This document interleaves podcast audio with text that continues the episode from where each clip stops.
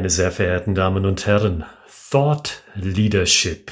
Diesen Begriff finde ich einen wunderbaren Aufhänger für diese Episode 62 von des Hofnarren Xter Streich, dem Podcast zum Thema Storytelling für Ihr Unternehmen. Thought Leadership, das bedeutet für mich, Führungsqualitäten zu zeigen, wenn es darum geht, flexibel in einem Business-Kontext zu denken.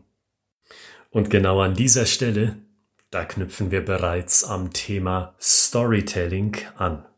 Können Sie sich denken, warum? Manch einer von Ihnen wird sich jetzt denken, ich weiß, worauf Sie hinaus wollen, Herr Gritzmann. Die Leute, die Geschichten erzählen wollen in einem Business-Kontext, vom Geschäftsführer über den Marketing-Experten zur Vertriebsleiterin oder zu einem einzelnen Vertriebler, die sind zu starr im Erzählen ihrer Geschichten. Und genau das meine ich. Sie kennen ja das bekannte Zitat, ich meine, es wird Clausewitz zugeschrieben, kein Schlachtplan überlebt den ersten Kontakt mit dem Feind. Und genau so sollten Sie auch denken, wenn es um das Thema Storytelling geht. Natürlich sollten Sie sich schon im Voraus Gedanken machen, welche Geschichten Sie erzählen können aus Ihrem Wissensfundus bei einem ganz bestimmten Kunden, den Sie besuchen oder den Sie am Telefon haben. Weil eine bestimmte Branche eignet sich besonders gut für eine ganz bestimmte Geschichte. Was ich Ihnen aber nicht empfehle, was ich Ihnen sogar ausreden möchte, ist die Tatsache, dass Sie sich auf diese Art von Story beziehungsweise, dass sie sich nicht auf diesen einen konkreten Inhalt, den sie in einer Story rüberbringen wollen, versteifen.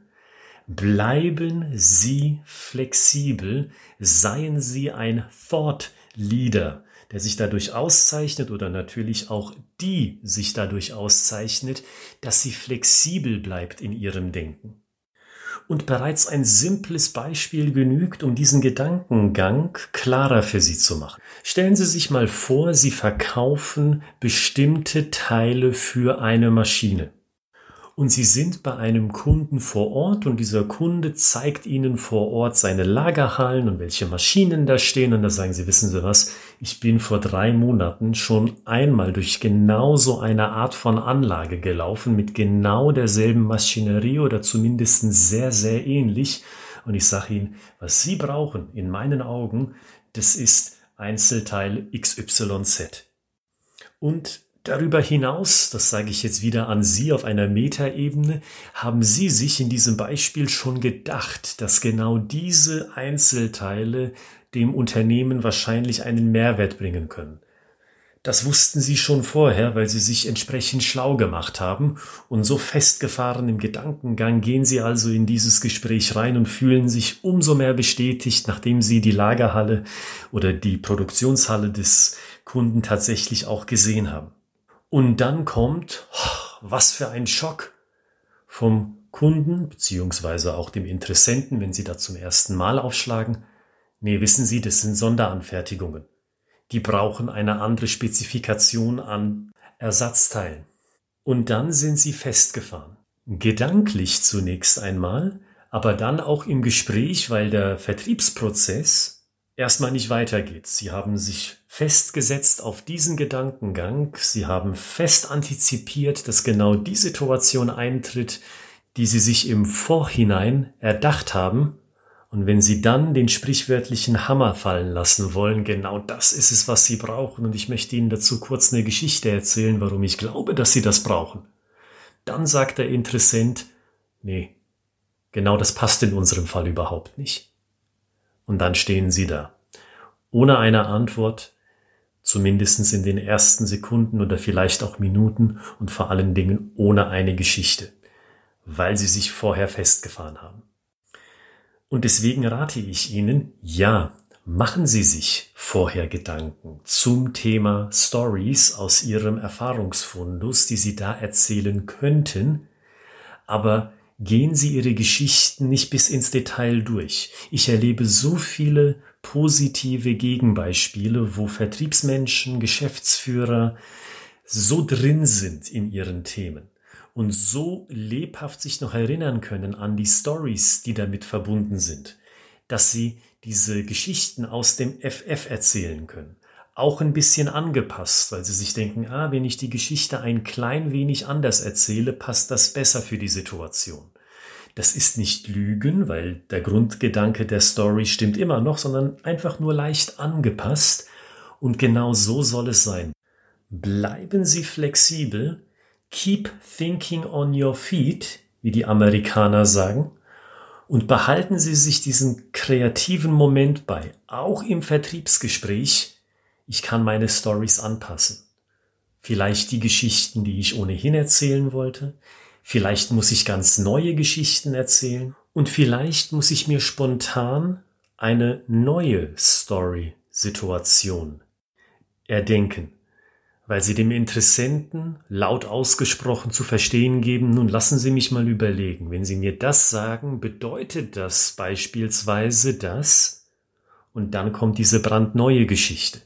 Und wie können Sie das tun? damit dieser Tipp, den ich Ihnen heute mitgeben möchte, ganz konkret für Sie wird. Gehen Sie die Basics durch. Das heißt, was macht eine Geschichte zu einer Geschichte? Gehen Sie dazu beispielsweise in das Archiv von diesem Podcast und hören Sie sich die ersten Episoden an, wo wir im Detail darauf eingegangen sind, was denn eine Story im Grunde ausmacht. Beispielsweise eine Geschichte macht aus, dass sie von Personen erzählt. Abstrakte Begriffe wie beispielsweise der Grad an Digitalisierung. Ganz abstrakt darunter kann sich kaum jemand spontan was vorstellen. Diese Konzepte werden übersetzt auf Personen, die diesen Grad an Digitalisierung erleben. Lassen Sie diese Personen handeln. Lassen Sie diese Personen Emotionen verspüren gegenüber einer bestimmten Maßnahme. Und lassen Sie den Handlungen der Charaktere Konsequenzen folgen. Entweder positive Konsequenzen oder negative Konsequenzen. Also nur mal kurz im Aufwasch ein paar Elemente von gutem Storytelling hier erwähnt. Merken Sie sich diese verinnerlichen Sie diese Elemente, wenn Sie bei einem Kunden gewesen sind und eine gute Geschichte dort erlebt haben, ja, eine schöne, interessante, mehrwertbehaftete Situation dort erlebt haben, dann benutzen Sie das doch im Nachgang, diese Erinnerung, um daraus eine Geschichte zu formen, indem Sie sie mal aufschreiben. Im Zug nach Hause oder vielleicht im Hotel, wenn Sie in einer anderen Stadt sich gerade befinden oder bei irgendeiner anderen Gelegenheit, bleiben Sie in Übung, verinnerlichen Sie diese simplen Bausteine, aus denen sich eine Geschichte zusammensetzt? Und bereiten Sie sich dann so auf Ihren nächsten Vertriebseinsatz vor oder auf Ihre nächste Präsentation, auch wenn Sie Geschäftsführer sind oder Marketing-Experte oder dergleichen, bereiten Sie sich dann auf die nächsten Geschichten so vor, dass Sie zwar die Geschichte aus dem FF kennen, dass Sie sich dann aber nicht auf diese Story versteifen, weil dann verlieren Sie diesen kreativen Drive, diesen kreativen Spin, wenn Sie so wollen, in der Situation, in der es drauf ankommt, kreativ zu sein um zum Abschluss nochmal das Gesagte vom Anfang wieder aufzugreifen, wenn es stimmt, dass Clausewitz dieser Spruch zugesprochen wird, ein Schlachtplan überlebt nicht den ersten Kontakt mit dem Feind. Natürlich ist Ihr Kunde und auch nicht Ihr Interessent ein Feind von Ihnen, aber behalten Sie trotzdem mal dieses Bild im Auge.